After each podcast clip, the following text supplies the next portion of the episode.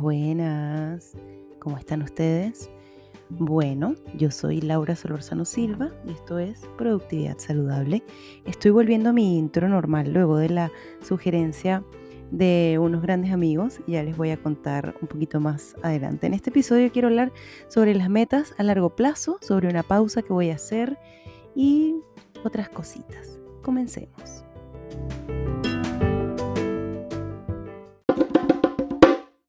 Hace unos días, ya hace un mes, eh, finalizando el año pasado, estaba yo revisando como metas, eh, como que había logrado, ¿no? En estos últimos años. Y me pasó que, que, claro, el año pasado, igual que le pasó a otra amiga mía, yo sentí que fluí, ¿no? Como que el año pasado no lo no tuve muy claro qué quería hacer y simplemente eh, fluí con la marea, eh, me inscribí en muchos cursos otra vez, hice muchas cosas y estuve hablando con Andrés, mi mejor amigo, y con Edu, mi hombre, y ambos me decían lo mismo, ¿no? Por, por, dos razones distintas. Andrés me contaba una experiencia que había tenido con, con un tipo como súper capo en República Dominicana, donde vive él, y que el tipo le había dicho, no hagas metas anuales, haz meta, a, metas a mediano y largo plazo, ¿no? Cinco años. ¿Dónde quieres estar en cinco años? Y trabaja para eso. La vida pasa, es verdad, y yo soy eh, estoy trabajando mucho en soltar el control, que creo que es necesario porque podemos controlar muy, muy poco, muy poco es lo que controlamos en la vida. Y mm, creo que estoy hablando muy pegada al micrófono, así que me voy a separar un poco.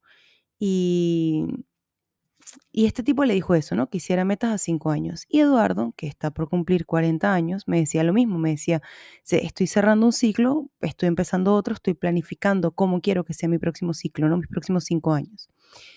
Y yo me di cuenta que, claro, yo eh, la mayoría, la mayor parte del tiempo en mi vida, yo he ido como con go with the flow, ¿no? Como viendo cómo fluye.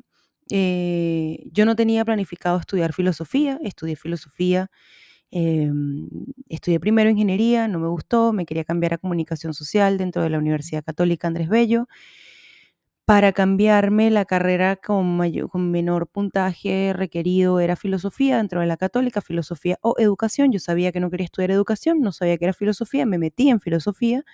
Luego de la primera clase me enamoré de la carrera y de lo que era la filosofía, de lo que es la filosofía y bueno, hoy, muchos años después, recién lo estoy poniendo en práctica en mi vida, muchas cosas que aprendí. Em, Luego yo no tenía planeado irme del país, eh, me, fui del país igual que millones de venezolanos por las circunstancias. Me fui primero a Uruguay, en Uruguay no fluyó la cosa, me regresé a Venezuela y luego me vine a Chile. Me vine a Chile porque mi hermano estaba en Chile. Yo no decidí como, ay, quiero vivir en Chile y me voy a vivir, pero lo voy a planificar, ¿no? Nunca, nunca he sido así, como que he tenido mucha suerte en la vida y he seguido mucho mi intuición también. Creo que por eso he logrado grandes cosas, porque he seguido mucho mi intuición y este año sí dije, ok, este año voy a hacer la prueba de qué pasa cuando uno hace eh, planificaciones, ¿no? Em, a esto le sumo que el año pasado yo hablaba de, eh, por más loco que suene, del podcast de Nanutria, porque Nanutria, que es un comediante venezolano al que yo escucho mucho y me gusta muchísimo porque me gusta mucho su visión de mundo, Nanutria tiene una cosa con su comunidad que es muy linda, que es, ah, eh, hace metas, ¿no? Entonces, todas las metas son, por ejemplo, ser una mejor persona, ¿no? ¿Qué vas a incorporar este año para ser una mejor persona? Mm, mantenerte haciendo ejercicio y de hecho por esa motivación y por la eh, joda con eso, yo empecé a hacer ejercicio y lo empecé a informar, o sea, en mi grupo de amigas lo empezamos a hacer como, bueno, una ya lo hacía, la otra no sé qué, y tenemos ya un año informándonos cuando hacemos ejercicio, lo cual es súper chévere porque nos damos apoyo, ¿no? Mutuamente. Y Em, todo esto, todo esto se conjugó para que yo este año dijera, bueno, ¿qué tal si hacemos la prueba de hacer metas a cinco años? Yo no le voy a hacer un seguimiento público a estas metas de aquí a cinco años, todavía las estoy tratando de definir y saber dónde quiero estar en cinco años. Ya tengo una idea bastante clara de la persona que quiero ser, ¿no? No, mis metas no son quiero tener ahorrado cinco millones, ni quiero tener una casa, porque, insisto, la vida pasa y, pasa que cuando nos enfocamos en esas metas que son más superficiales y más externas, eh, hay inflaciones, hay pandemias, hay quiebres políticos, etcétera, etcétera, y nos frustramos mucho, ¿no? Que siento que es lo que nos pasó a muchos venezolanos. Mis metas son qué, qué tipo de persona quiero ser de aquí a cinco años y los invito, las invito y los invito a que se hagan esa pregunta.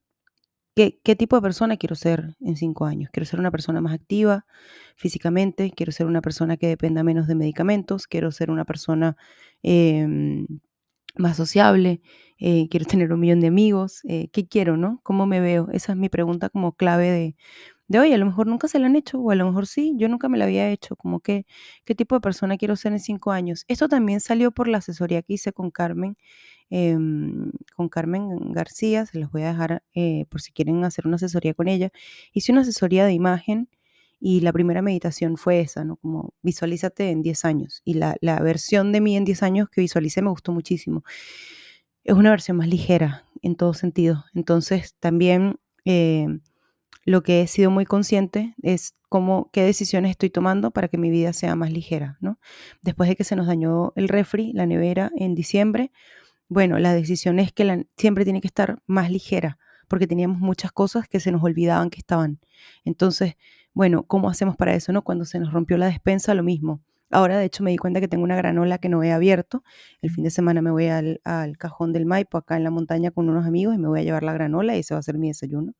Pese a que Ale me dijo que no, pero bueno, me la tengo que comer. Eh, Ale es mi nutricionista, con la que estoy haciendo cosas muy chéveres. Alejandra Riveros, de Nutrición en Balance. Em, así que eso, eh, ¿cómo nos planteamos metas a cinco años? ¿no? Em, existen muchas formas. Existe el método SMART, que es que las metas sean medibles, que sean alcanzables, que sean eh, en un periodo de tiempo. Pero cuando nosotros planteamos, es como, como esa persona que yo quiero ser en cinco años. Sabes que yo en cinco años quiero tener mi propia consultora. Por ejemplo, ¿qué pasos tengo que dar yo antes para llegar a ese? ¿no? Es como correr una maratón yo quiero correr la maratón, 42 eh, kilómetros. ¿Qué tengo que hacer yo antes para correr la maratón? Porque no es llegar y correr, es como qué tengo que hacer antes. Y para yo poder correr una maratón tengo que cambiar mi forma de alimentarme, em, tengo que tener un plan de ejercicios, tengo que tener un plan de relajamiento también. Entonces, este episodio va un poco de eso, ¿no? Cómo, cómo se ven, cómo te ves de aquí a cinco años y qué vas a hacer para alcanzar a esa persona en cinco años. Yo no lo tengo todavía definido, como les dije, lo voy a definir. Cuando lo tenga definido, eso sí lo voy a compartir. Y ahora vamos con algunos anuncios parroquiales. Mm, me voy a tomar el mes de febrero entero. Voy a cerrar esta temporada acá. Eh, me voy a tomar el mes de febrero entero porque hace unos días me reuní con mis grandes amigos de Sofrito Creativo, una productora muy chévere acá en Santiago. Eh, Eleazar y Alfredo, dos tipazos. Y me reuní con ellos porque quería, quiero profesionalizar un poco productividad saludable, quiero darle una vuelta a cómo, cómo potenciamos esta comunidad y cómo creamos una comunidad de personas que de verdad estén teniendo una productividad eh, más eficiente por un lado y más presente por otro, ¿no? ¿Cómo hacemos ese match? Eh, así que lo que, voy a, lo que va a pasar durante el mes de febrero, que más voy a aprovechar que voy a estar una semana solas porque Edu viaja, es em, cómo yo planifico, voy a, bueno, voy a planificar mejor mi contenido, voy a planificar algunas cositas que vienen, si vienen cositas, así que no va a haber episodios durante todo el mes. Lo más probable es que comience a tener episodios la segunda quincena de marzo. Lo más probable no, me comprometo a tener el primer episodio de la nueva temporada la segunda semana de marzo. Las temporadas ahora van a ser cortas, van a tener em, un número de episodios definido eh, voy a tener invitados, probablemente. Así que, bueno, y em, estoy evaluando, todavía no lo he decidido, si cerrar o no productividad saludable con la cuenta de Instagram, porque la verdad es que requiere mucho trabajo una cuenta de Instagram. Yo ya tengo mi cuenta de Instagram personal que tampoco la mantengo, entonces creo que ahí voy pensando como la estrategia. Ustedes saben que yo soy muy honesta y muy franca, no tengo por qué decir cómo todo, pero porque tampoco lo tengo muy claro, pero, pero digamos, en eso voy a estar. Sí les voy a pedir, por favor, que durante este break que voy a hacer, compartan este episodio con sus amigos en redes sociales, etiquétenme en Lausolorzano S en Instagram o en Twitter. Em, hablen con la gente sobre productividad saludable. Eh, compartan el link, etcétera, etcétera, ¿no? Porque, bueno, creo que es importante, creo que hay un proyecto muy chévere acá y si a ustedes les gustan, ¿por qué no lo van a compartir con otras personas?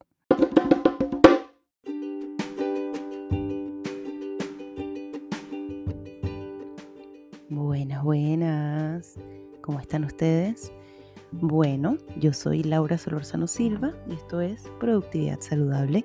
Estoy volviendo a mi intro normal luego de la sugerencia de unos grandes amigos. Ya les voy a contar un poquito más adelante. En este episodio quiero hablar sobre las metas a largo plazo, sobre una pausa que voy a hacer y otras cositas. Comencemos.